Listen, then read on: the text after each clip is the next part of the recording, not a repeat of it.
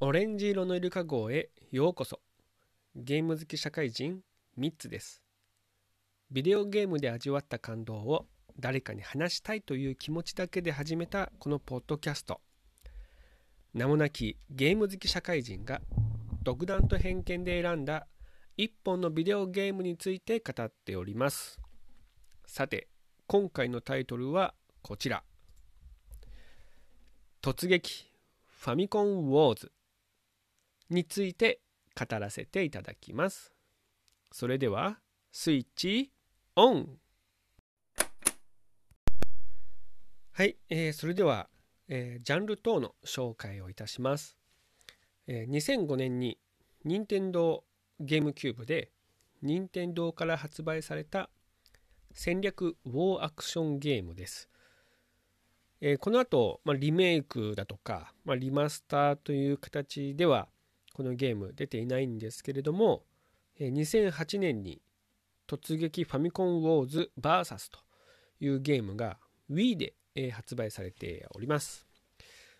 実質まこれが最後のシリーズの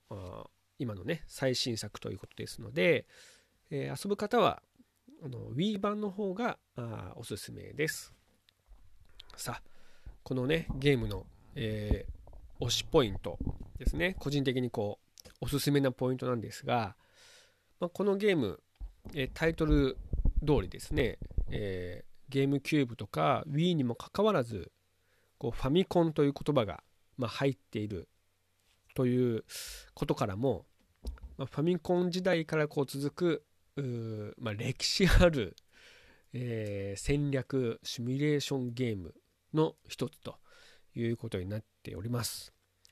あのジャンルはね、えー、戦略ウォーアクションゲームというあまりこう聞き慣れない、えー、ジャンル名なんですが、えーのまあ、今までは今今まで、まあ、過去作はですねあのまあ、マップ上があマス目でねこう作られていてでそこにユニットを、えー、単性で動かしていくと順番順番に動かしていくよくよくある戦略シミュレーションゲームでした。ただ今作に至っては、えー、どちらかというとこうリアルタイムストラテジー的なですね、えー、こうマス目とかありませんと。で敵味方同時に動きます。そして、えー、自分で操作する、えまあ、指揮するユニットというのはマップ画面で任意の場所にこう移動の指示だったりとかあこの、まあ、自分をフォローするようなあ動きを見せてくれだとか、まあ、そういった形で指示をするすることができるというゲームになってます。でこのジャンルにあるアクションねアクションっていう言葉がこう入ってるんですがこれはユニットの一つをプレイヤーが自由に動かすことができるというあのゲームデザインになっていてあの例えば戦車を動かしたいと思えば戦車を自分の好きなように動かすことができますし、まあ、飛行機戦闘機とかねそういうのを操縦したいとなれば、えー、すぐに瞬時にねあの動かしたい戦闘機に画面が切り替わって、えー、操縦操作することが可能なんですね。なので、えー、こう今まで私はこうねファミコンウォーズスーパーファミコンウォーズとか遊んでて別にその瞬発的なこうボタン操作は 要求されていなかったんですがこのゲームだと、ま、そういったね、ボタン操作、スティック操作を要求されるんで、あのまあ、非常にこう、エキサイティングな、あのゲームとしてね、えー、ゲームキューブ遊んでいました。でミッションはあ全部で20個あります。あのこう何て言うのかなあその地域をこう占領するとかっていうものではなくてもっとこう局地的に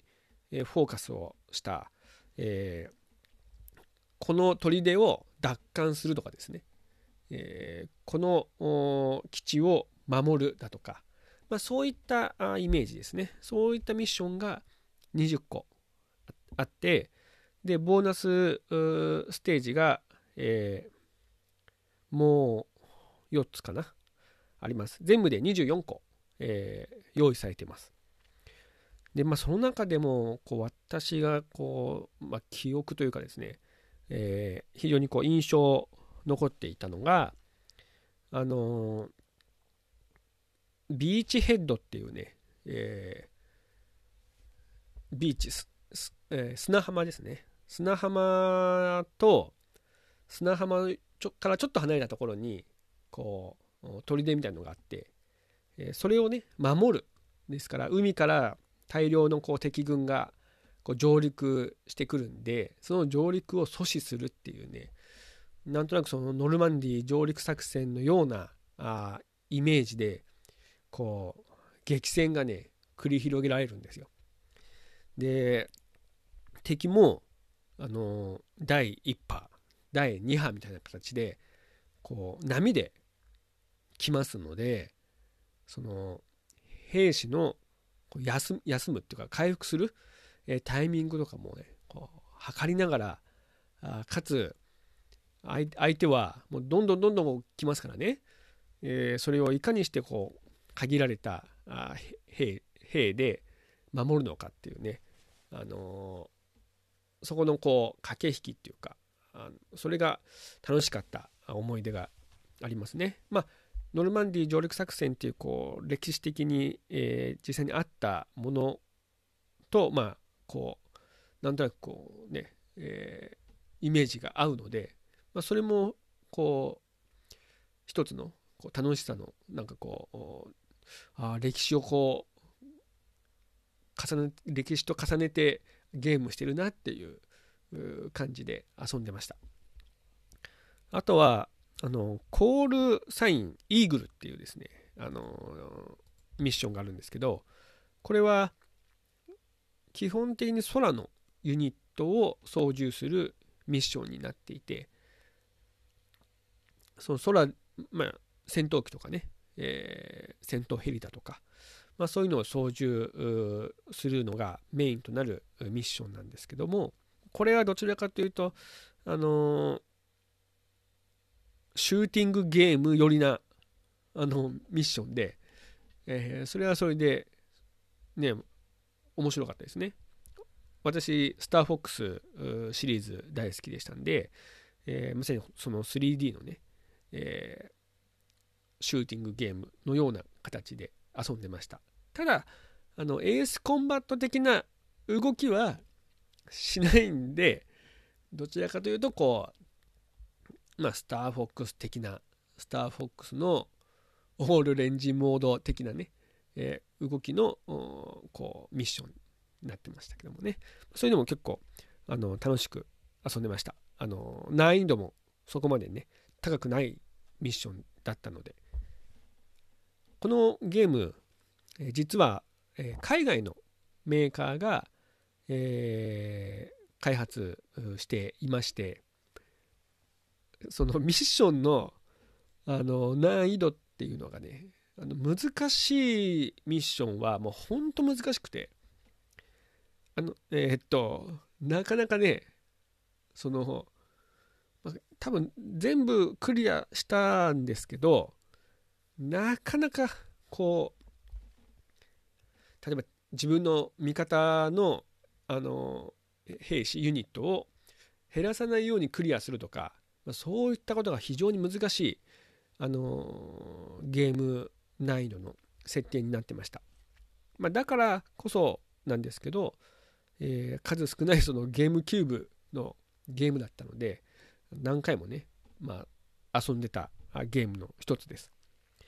あとはそうですね。こうメインロード。もうこれも最後の方のミッションなんですけどここもね、えー、その敵のねあの最後のなんていうの居城みたいなところにこう向かうためのミッションになってるんですけどいやこれもなかなかね、あのー、難しいミッションでただメインとなるユニットがグレートタンクっていうね、えー、普通の戦車のモンスター級のこう戦車がねあるんですけどそれをこう操縦して少しずつ、えー、あの進んでいくっていうのでまこれはなかなか、あのドキドキしながら遊んでました。すぐにやられちゃうような、あのミッションなので敵のね統治下をこう破壊しながらですね進んでいくんですけどこれもなかなかねあの私の中では非常にあの印象に残っているステージのねミッションの一つですね。でユニットも、まあ、たくさんあってえっ、ー、とまあ、兵士ユニットで車両ユニット飛行ユニットってあります。で海はこの作品にはなくてバーサスの方で海のユニットが出てくるんですけどもこのね作品は、えー、陸上と空。で、まあ、私的にはこうマシンガン兵とかねあのマシンガン撃つんですけど最初遅くて後からこう車速が速くなってくるんですよ。でそれがね楽しくてそのタンタンタンタンタンタンタンタンタンタンっていうねこう変化が楽しい。あとはあまり打ちすぎるとオーバーヒートして打てなくなっちゃうのでそのやめ時をねこう考えるっていうのも楽しかったですね。で車両ユニットはまあこういくつかあなんていうのかな、まあ、戦車系だったり、えー、偵察車のねシリーズだったりあとまあ対空戦車とかあ自走砲とかってあるんですけどやっぱ重戦車ですかね。あの形がもうほんと戦車っていうこう形なんですよ。あのこう角張った形のね。丸っこい戦車でなくてね角張った形の戦車で、まあ、それがちょっとねかっこいいもうこうちょっと車高が低くて角張った形の、ね、戦車で。それがかっこいいというふうに思ってた。思ってよく、うん、ある時にはそのミッションで出てくる時にはそれをね好んでえー、操縦してました。で、飛行ユニットは、そうですね、戦闘ヘリなんかはよく遊んでましたね。選んで。で、でも、すぐにその対空ミサイルを持っているミサイル兵とかに撃たれると、もうすぐね、墜落しちゃうんですよ。まあ実際もそうなのかもしれないですけど、ミサイルにね、撃たれたらね。だから、ん、あのー、すぐにやられちゃうんですけど、まあ、それでもやっぱこう地上の近くをこう飛ぶ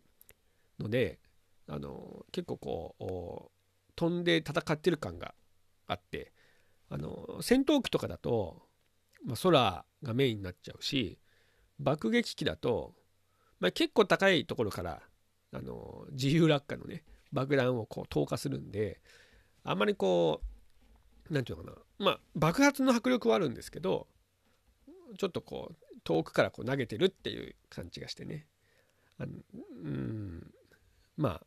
戦ってる感はあまりなかったかなというふうに思ってます。でこのゲームあのユニットのねユニットだったりマップのディティールが非常に細かく作られていて、まあ、ゲームキューブの時のあの作品にはなるんですけどもあのディフォルメされた、えー、ユニットだからなのかあの非常にこう細かいところまで作り込まれているのがこう遊んでて、まあ、ある意味こう、うん、なんていうのかな楽しさの一つとしてね、えー、その見た目が綺麗っていうのもありました。あのディなんていうのかなディフォルメそこまで強くディフォルメもされずかといってあの、え戦争のを題材にした FPS のようなあの、ね、写実的なあテクスチャーでもなくて本当にそのこれまで、え続いてきたファミコンウォーズを 3D 化したあのゲームみたいなあの感じがしてあのとてもこう親近感ではないですけど安心して遊んでました。あ、あ、あんまりその血とかなかったですからね。ただ兵士の中にはその火炎放射兵とかあのバズーカ兵とかね。あとグレートタンクでこう 戦うともうそもうほぼ勝てたりするんで、えー、実際のその本当に、えー、写真みたいな実写みたいな映像にすると、まあ、とんでもないことになるようなあこう表現がこういったディフォルメされた形で遊べるっていうのはある意味こう安心感にもこうつながっていたような気がいたします。はい。さて、えっ、ー、と、次回のタイトル告知ですけれども、次回のタイトルは、新世紀エヴァンゲリオンとなります。えーまあ、こちら、任天堂64で発売された、あこのね、同作品の、えー、ゲームになるんですけれども、まあ、当時としては、非常にこうボイスだったり、えー、BGM 凝っていて私何回も遊んでいたあゲームになります、えー、次回タイトルに関する思い出やコメント、えー、配信内容に関するご要望やご指摘など、えー、大募集しております。Twitter ハッシュタグオレイルオレイルで検索していただけると、えこの番組のツイッターございますので、まそのツイートに、返信していただいても構いません。えオレイル、ハッシュタグオレイルで、えつぶやいていただいても構いません。どうぞよろしくお願いいたします。えそれでは次回もちょっとした時間のお供をさせていただければと思います。最後まで聞いていただき、どうもありがとうございました。スイッチオフ